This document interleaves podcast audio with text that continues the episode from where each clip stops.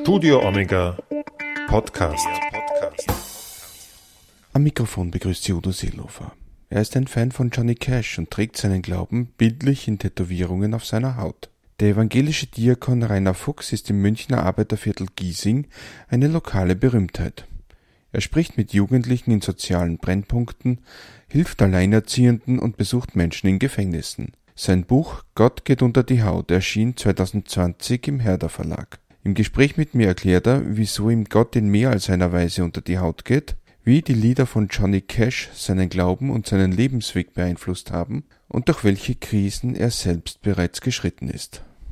In Ihrem Buch Gott geht unter die Haut beschreiben Sie ganz am Anfang eine Szene mit Ihren Eltern, wo Sie mit Ihrem Vater und Ihrer Mutter im Opel Manta fahren. Erzählen Sie auch von Johnny Cash's Song Ring of Fire. Was bedeutet denn dieses Lied für Sie? Das ist tatsächlich so eine Kindheitserinnerung für mich, ähm, Ring of Fire. Und umso länger und umso tiefer ich den Text dann verstanden habe, umso mehr ähm, war das tatsächlich was, was mich sehr fasziniert hat und was ich auch immer wieder ähm, bei Trauungen verwende, wenn es äh, um einen Text geht, der sich so rund um die Liebe dreht. Und das ist ja bei Hochzeiten sehr, sehr oft. Was macht denn den Text so besonders? Ja, für mich diese, diese Beschreibung, wie man da hineinfallen kann in diese Liebe. Und das ist ja auch so eine Liebe, die ich äh, spüre, wenn ich an meine Beziehung zu Gott denke. Mich ganz hinzugeben, ganz bei dem anderen zu sein, ganz in diese Beziehung zu tauchen. Das macht es für mich besonders. In Ihrem Buch gibt es ja auch ganz vorne einen Brief von Johnny Cashs Schwester Joanne Cash. Ähm, wie ist es denn dazu gekommen? Wir haben uns äh, kennengelernt über ein Johnny Cash Festival und ähm, standen in Kontakt und sie ist ja auch ganz gläubige Christin, so genauso wie ihr Bruder, der, der Johnny Cash es war. Und ihr Mann wiederum ist Prediger bei der Nashville Cowboy Church, ist dort Pastor. Und ähm, da haben wir sehr schnell gemerkt, wir haben uns was zu sagen und sie hat das durchaus fasziniert, was ich ähm, in Deutschland so tue. Darüber habe ich sie dann gebeten, ob sie mir nicht äh, ein Geleitwort schreiben kann zu meinem Buch. Und das hat sie dann dankenswerterweise tatsächlich gemacht. Sie sind ja ein großer Johnny Cash-Fan, das kommt im Buch ja sehr oft raus. Was macht denn die Lieder von Johnny Cash für Sie so einmalig? Tatsächlich das Leben dazu. Also es sind nicht nur die Lieder, sondern sein ganzes Leben und ähm, dadurch, dass er eben auch immer wieder gestrauchelt ist im Leben und es Ups und Downs gab, ähm, wirklich so die, die Achterbahn, der Rollercoaster, in dem er ja saß, tief in seiner Sucht verstrickt mit Alkohol und Tabletten, dass ihm der Erfolg dann auch mal zu Kopf gestiegen ist und er gedacht hat, er wäre der Allergrößte, bis er dann eben wieder ganz unten ankam und gemerkt hat, es geht gar nichts mehr. Und dann, und das ist wieder, da wären wir wieder bei Ring of Fire und wirklich ähm, I fell into a burning ring of fire wo er die Cash ähm, Carter kennenlernt und mit ihr dann die neue Liebe findet. Und das ist ja so ein bisschen die Parallele ähm, zu mir und zu meinem großen Bruch im Leben auch mit meiner Trennung. Und ähm, von dem her ist er, ist er mir sehr nahe in dem, was er singt, in dem, was er sagt. Und ähm, ja, immer wieder auch die, die Texte, die er da verwendet, die ja zum Teil auch aus äh, dem Gesangbuch seiner Mutter stammen. Also Johnny Cash war einer, der hat sehr viele religiöse Lieder auch geschrieben, Ain't No Grave zum Beispiel oder The Man Comes Around. Was ziehen Sie denn da für Ihren Glauben aus diesen Songtexten? Ja, bei dem Ain't No Grave, das habe ich ja sogar auf dem Arm stehen und tätowiert und das soll auch an meiner eigenen Beerdigung laufen. Und ich meine, was kann es Schöneres geben als die Gewissheit, dass kein Grab dieser Welt mich behalten wird, sondern ich zum Herrn gehen kann ähm, und gehen werde. Und äh, das ist ja die Hoffnung, die wir haben nach den drei Tagen, am dritten Tage wieder auferstanden. Und äh, dass er uns diesen Weg vorausgegangen ist, Jesus, ähm, und wir ihm, ihm folgen. Oder I've got Jesus and that's enough. Ich habe Jesus und das ist genug. Ähm, das finde ich ist einfach auch eine klasse Aussage, mir nochmal Gedanken zu machen, was brauche ich eigentlich im Leben und auf was kommt es an. Ich finde ja, also ich höre das Lied auch sehr gerne ich finde, es hat auch etwas wunderbar Kraftvolles. Mhm. So nach dem Motto, mich kann nichts aufhalten, mich, kann, mich hält nichts in diesem Grab drinnen eigentlich, oder? Ja, genau. Ja, nicht der schwerste Stein und äh, nichts, was mich im Leben vielleicht äh, gefesselt oder gebunden hat. ähm, nichts, was mich im Leben beschäftigt und beschwert hat. Und Jesus kommt mir entgegen. Das beschreibt er ja auch in dem Lied, wenn er sagt, äh, I see Jesus in the middle of the air. Jesus äh, mitten in der Luft. Also wir treffen uns quasi auf halbem Weg. Und das finde ich auch ein, ein ganz tolles, tröstliches Bild für mich, dass Jesus mir entgegenkommt und mir die Hand reicht. Sie haben gerade kurz Ihren großen Bruch im Leben angesprochen. Was war denn der große Bruch in Ihrem Leben?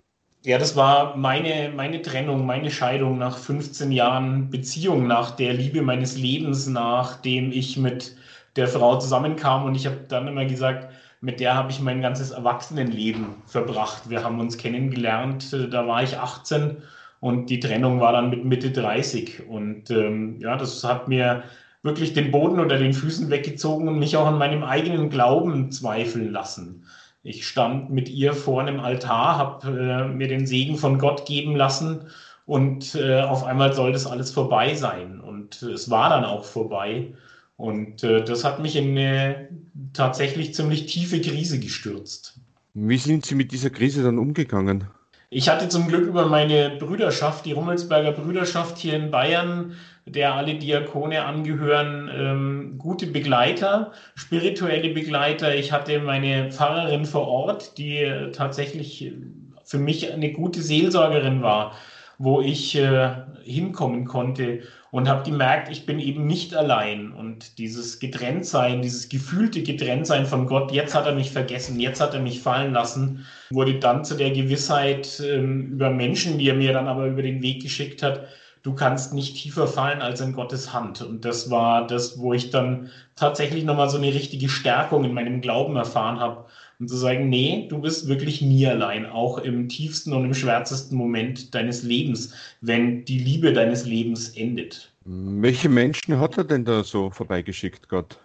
Ähm, ganz liebe Brüder, die mit mir Motorradfahren gegangen sind. Wie gerade schon gesagt, meine Dekanatsjugendpfarrerin, die eigentlich Kollegin war, aber dann eine ganz wichtige Frau ähm, in dem Moment.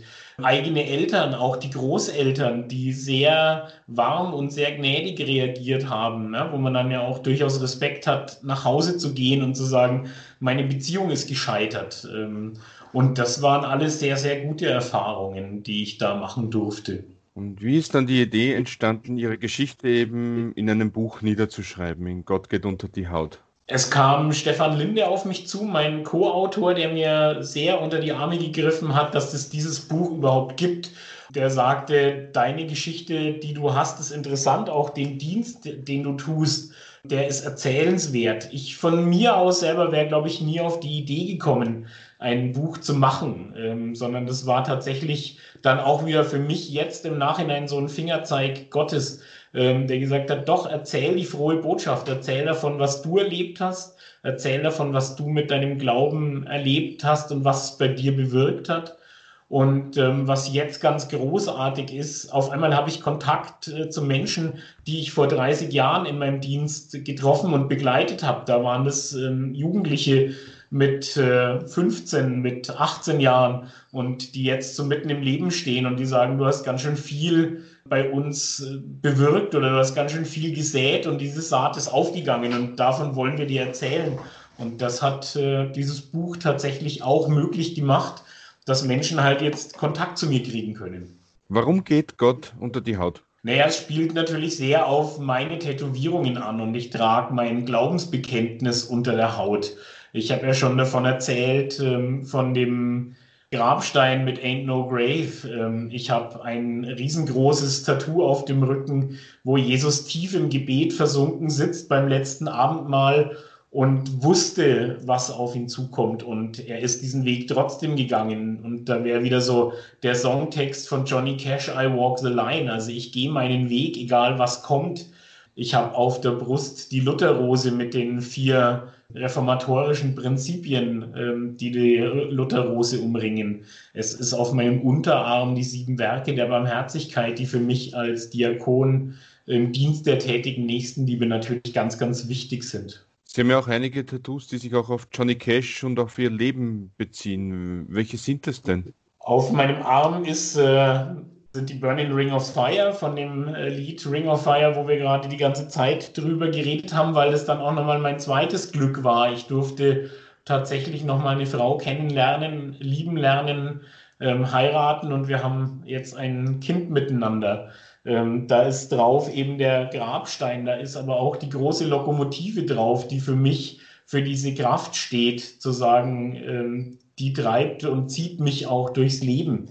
Und ich habe die vier Evangelisten auf dem Arm, ja, um auch immer wieder auf das Wort der Bibel mich äh, zurückzubesinnen, zu sagen, was steht denn da? Schau mal, was war das Vorbild? Was war dein Vorbild? Und eben, wie gesagt, das ganz, ganz große Rückentattoo, das man auch auf meiner Homepage bewundern kann, www.bruderfuchs.de, das mir den Rücken stärkt, das einfach immer da ist, auch wenn ich es eigentlich nie sehe ist diese Kraft, die diese Lokomotive auch zum Ausdruck bringt, etwas, das der Kirche vielleicht hin und wieder abgeht, wenn man bedenkt, dass viele Menschen sagen, das hat nichts mehr mit meiner Lebensrealität auch zu tun?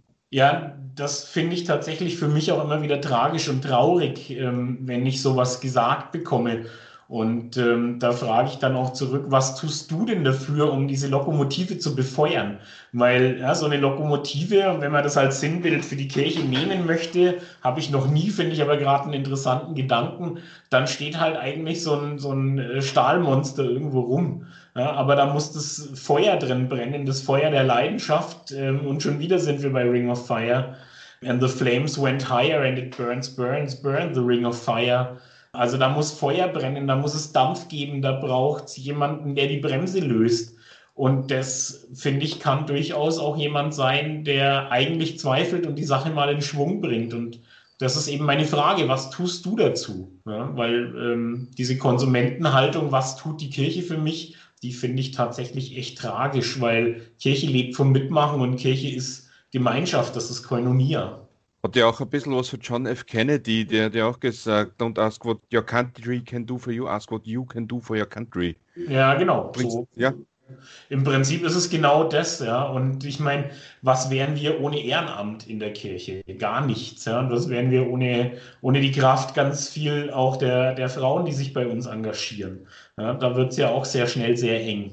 Wie kann man denn dieses Feuer, wenn man mal merkt, es ist am Erlöschen vielleicht, wie kann man das dann wieder befeuern? Naja, ich glaube, wichtig ist tatsächlich, dass man schaut, dass es zumindest ein kleines Glutnest immer gibt. Und das sollte man mitnehmen und weitertragen. Ja? Nicht, die, nicht die Asche bewahren, sondern tatsächlich die Glut am, am Glühen halten.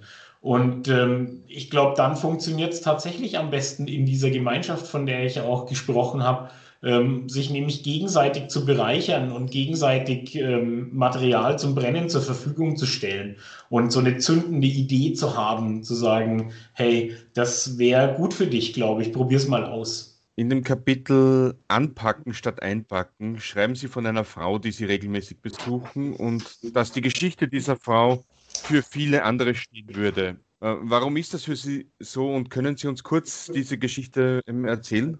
Ja, ähm, eine Frau, die mitten im Leben steht und äh, stand, ähm, gut ausgebildet, ähm, die dann aber schwer erkrankt und einfach ähm, auch noch verunfallt und auf einmal aus dem Leben gerissen ist. Und ähm, bei der in ihrem Leben, wenn ich da drauf schaue, dann kriege ich auch ganz viel Demut und ganz viel Respekt, weil da auf einmal alles und ganz viel zusammenkommt, wenn ich auf mein, mein eigenes Leben schaue. Und sie verliert aber nie die Kraft und den Mut weiterzumachen. Und ähm, sie setzt sich jetzt in ihrer Situation auch immer noch für andere ein, das, was sie tun kann. Ja, sie ist stark sehbehindert und trotzdem ähm, schreibt sie E-Mails oder ähm, gibt ihre Hörbücher dann weiter an andere, die sich noch weniger leisten können. Und das ist mir so ein Beispiel dafür zu sagen, egal wie es dir selber geht, egal ähm, wie viel Hiob du bist. Ja? Du hast trotzdem noch die Kraft für Nächstenliebe. Ja, Sie beschreiben da auch an einer Stelle eben, wie sie eben, wenn sie beim Fenster raussieht, gegenüber auf die teuren Wohnungen der Reichen und Schönen sehen kann und sie aber davon ganz ohne Wut oder so erzählt. Und das fand ich so bewundernswert auch. Ähm, wo nimmt denn ein Mensch diese Kraft her, dass er hier eben keine Wut oder keinen Neid empfindet? Nee, indem sie sich selber gewahr ist, ähm, in dem, was sie noch hat. und wenn sie darüber schaut, ist es ja auch die Frage, ist das ein erstrebenswerter Zustand? Also ähm, was macht Geld mit einem und wie viel Geld braucht man, um glücklich zu sein? Und das ist ja auch was, was ich in meinem Dienst erlebe, auch wenn ich Menschen auf der Straße treffe, die auf der Straße leben oder die wirklich in ähm, prekären Situationen leben, wo mir dann schon immer wieder vor Augen gestellt wird, was braucht es eigentlich, um glücklich zu sein? Und ähm, da spricht man ja auch oft von den Basic Needs oder von diesen ja, Sachen, die ganz wichtig sind, also Liebe, Wohnraum, äh, Zugang zu frischem Wasser, Nahrung und das hat sie alles und da äh, begnügt sie sich auch damit und äh, sagt, ja, es wird sich für mich vermutlich auch so nicht mehr ändern und dieses Leben, das ich da sehe, brauche ich für mich nicht. Ich habe alles. Was braucht es denn aus Ihrer Sicht, um glücklich zu sein? Ich bin wieder bei der Gemeinschaft, bei den anderen. Das war das, was ich für mich gebraucht habe. Ähm, der Mensch ist ein soziales Wesen und er braucht den Nächsten, er braucht die Nächstenliebe ähm, und auch die Liebe zu sich selber. Und ich glaube, von dieser Basis aus, ja, wenn man sein Haus eben nicht auf Sand gebaut hat, sondern auf den festen Fels, ähm, dann kann man ganz viel erreichen. Und ähm, alles andere kommt dann dazu und ist ein, ist ein netter Bonus. Wenn man sich äh, die jetzige Situation anschaut mit der Corona-Krise etc., äh, wie wichtig ist da dieser Zusammenhalt? Ja, es ist die Verantwortung für den anderen, die ich übernehmen muss, dass ich eben eine Maske trage. Und äh, da bin ich ganz bei denen, die eher Vorsicht walten lassen. Und äh, ein Kollege von mir hat mal so gesagt, wir in, in Deutschland oder selbst auch in, in Österreich, da sind wir uns ja sehr ähnlich, sitzen eigentlich äh, auf dem Balkon unserer Außenkabine des Kreuzfahrtschiffes und schauen auf die Corona-Welt. Ja. Ich habe Kolleginnen und Kollegen, die engagieren sich sehr stark, auch international oder sind gerade im Auslandsdienst. Und wenn ich höre, was die berichten und welche Probleme die im Land haben, ein Freund von mir, der ähm, in Südafrika war jetzt für lange Zeit, ähm, der sagt, du kannst dir nicht vorstellen, was in den Townships los ist. Ja? Und wir haben tausend andere Probleme als Corona und jetzt kommt das dazu. Dann wären wir wieder beim Zugang zu frischem Wasser, das ich vorhin schon mal erwähnt habe. Also ich glaube, da ist es tatsächlich so, dass wir hier in einer sehr gesegneten Situation leben und uns ganz wenig beschweren dürften und sollten braucht man auch gar nicht bis nach Südafrika schauen. Ich habe immer noch das Bild im Kopf von dem Video in Italien, als mit den Lastwegen die Verstorbenen aus Bergamo abgeholt worden sind, weil das örtliche Krematorium es schlicht nicht mehr geschafft hat. Also ich finde das immer noch, das hat sich so eingebrannt in mein Gedächtnis auch. Zum Beispiel das oder dann, wenn man ein Stück weiter in die Flüchtlingslager schaut, ja, was für Verhältnisse da sind. Ähm, auch da bekomme ich Gänsehaut und einen Schauer auf dem Rücken. Und das ist aber wieder halt mein, mein Mitgefühl, das ich haben kann und wo ich nicht sage, was interessiert mich, wenn der nächste fällt. Mir geht es ja gut oder ich habe eben die teure Wohnung oder das teure Auto, den guten Job. Ähm, ja, sondern das ist der Blick auf die Welt, den, den wir haben sollten. Und wenn der Blick mit Liebe gespickt ist, dann glaube ich, fällt er in vielen Fällen anders aus und weniger egoistisch. Wie wichtig ist es denn, dass man als Pastor eben und auch die Kirche selbst so nah wie möglich bei den Menschen noch ist. Für mich ist es als Diakon absolut unverzichtbar, nah bei den Menschen zu sein und sie vor allem zu fragen, Mensch, was kann ich dir tun? Auch wieder dem Beispiel Jesu folgen. Wir haben ja sehr, sehr lange und sehr, sehr oft ähm, nach dem Prinzip gehandelt, wir wissen, was für euch gut ist und machen euch tolle Angebote, tolle Veranstaltungen und waren dann irgendwie verwundert und auch traurig, wenn keiner kam. Und deshalb finde ich so wichtig, wirklich bei den Menschen zu sein und sie zu fragen.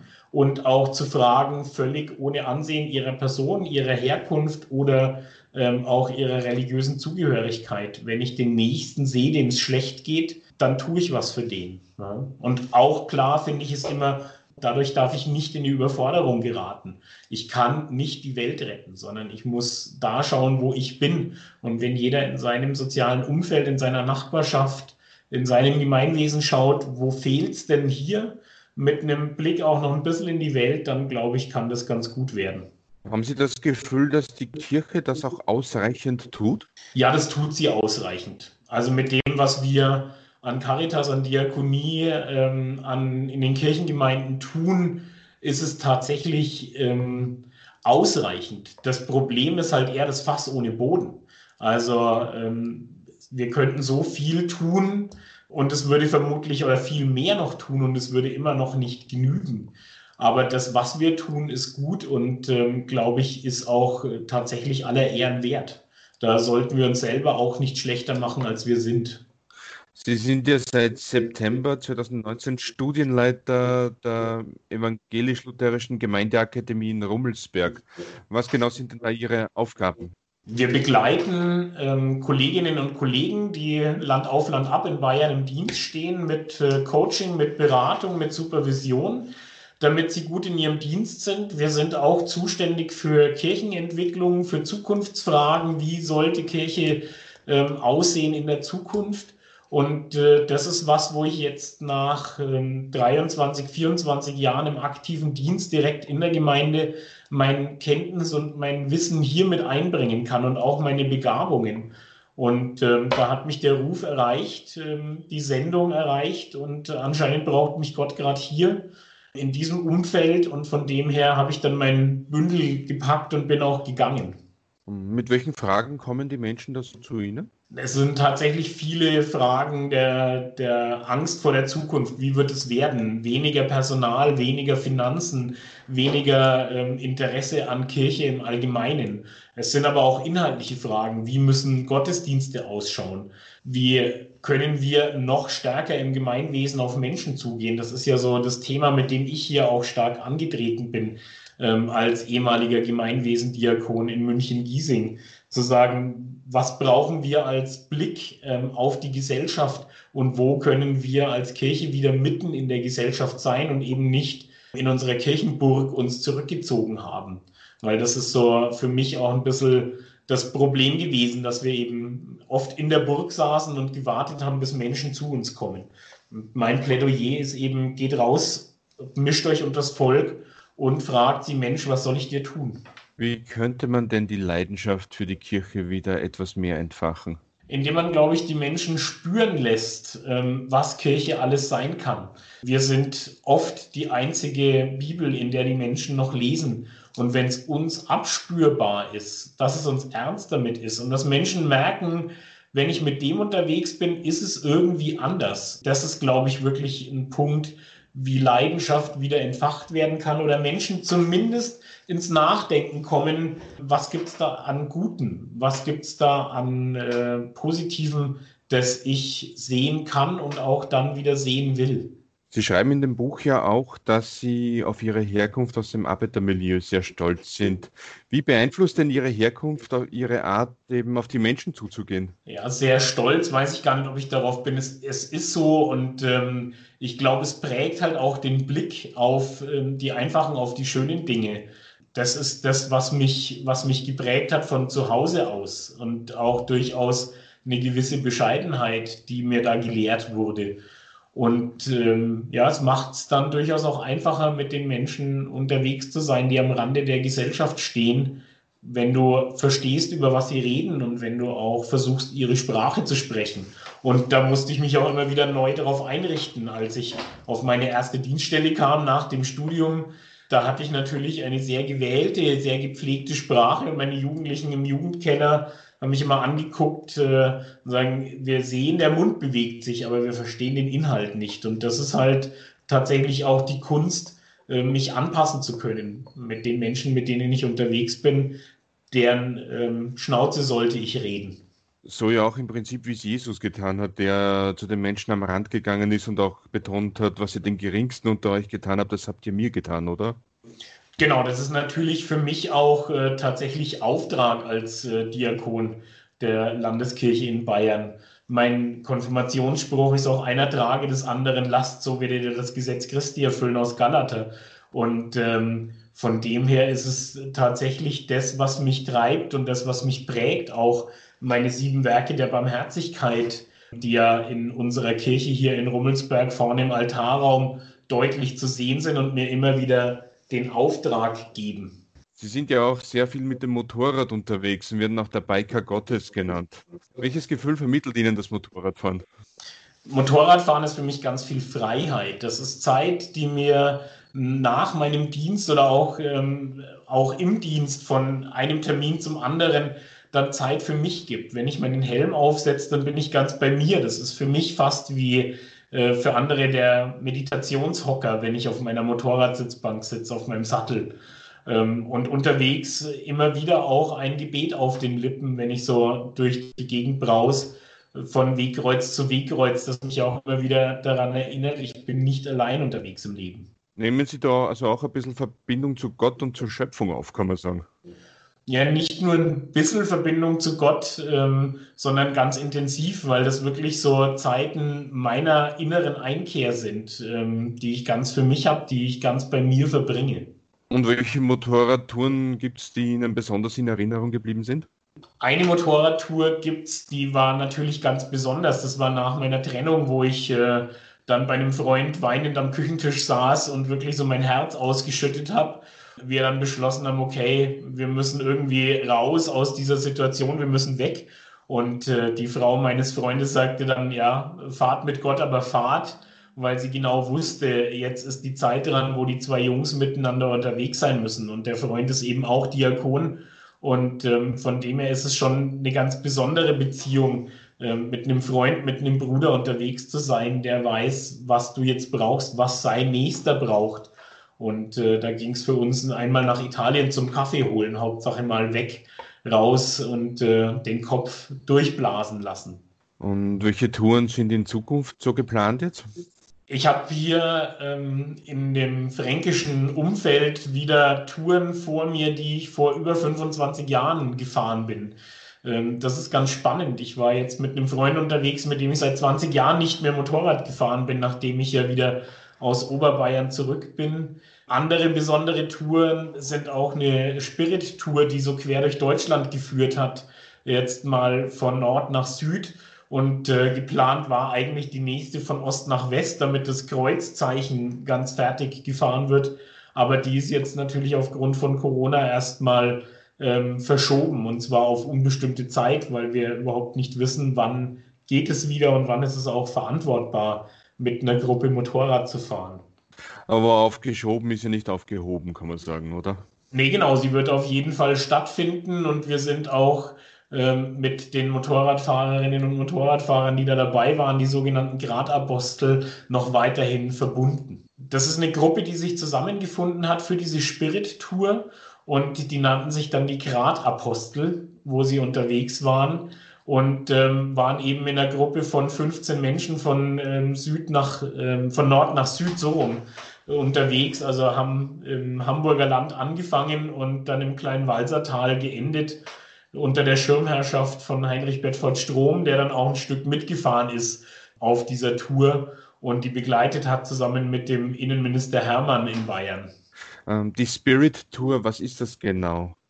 Eine Möglichkeit, ähm, Menschen zu erreichen, die sich dieser Tour anschließen können. Die fuhren dann von Kirche zu Kirche, waren auch mal an äh, einem Gipfelkreuz, um miteinander zu beten und äh, die Botschaft ins Volk zu tragen. Und wir erleben ja auch immer wieder, und das habe ich selbst auch gemacht mit Motorradgottesdiensten, einen relativ großen Zulauf, weil da Menschen tatsächlich merken, da geht es ans Existenzielle, da setze ich mich auch einer Gefahr aus und da wäre es gut, wenn Gott ähm, dabei ist und sie kriegen dann von uns Segensbändchen, die sie an Spiegel binden können, um sich darüber gewahr zu sein, der Herr ist mit dir.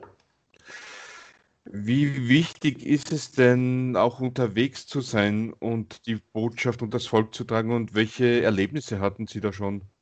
Die Botschaft und das Volk zu tragen, ist ja auch wieder ähm, was, was wir uns von Jesus abschauen können. Ich meine, indem er unterwegs war, haben die Menschen von ihm erfahren. Wenn ich irgendwo ähm, still und heimlich im stillen Kämmerlein sitze und mein Licht unter den Scheffel stelle, dann wird es nicht funktionieren. Das war für mich auch nochmal so die Motivation mit dem Buch zu sagen, ja, trag die frohe Botschaft und das Volk. Und mein ähm, damaliger Dekan hat mir gesagt, machen Sie das auf jeden Fall mit dem Buch und erzählen Sie von unserer frohen Botschaft. Sie werden, ja, wie jetzt in dem Interview auch, die Möglichkeit haben, Menschen zu erreichen, die Sie sonst vielleicht nie erreicht hätten damit. Und von dem her ist es was, wo ich sage, da nutze ich meine Funktion als Bodenpersonal Gottes, um von seiner frohen Botschaft zu erzählen. Es geht aber um ihn und nicht um mich.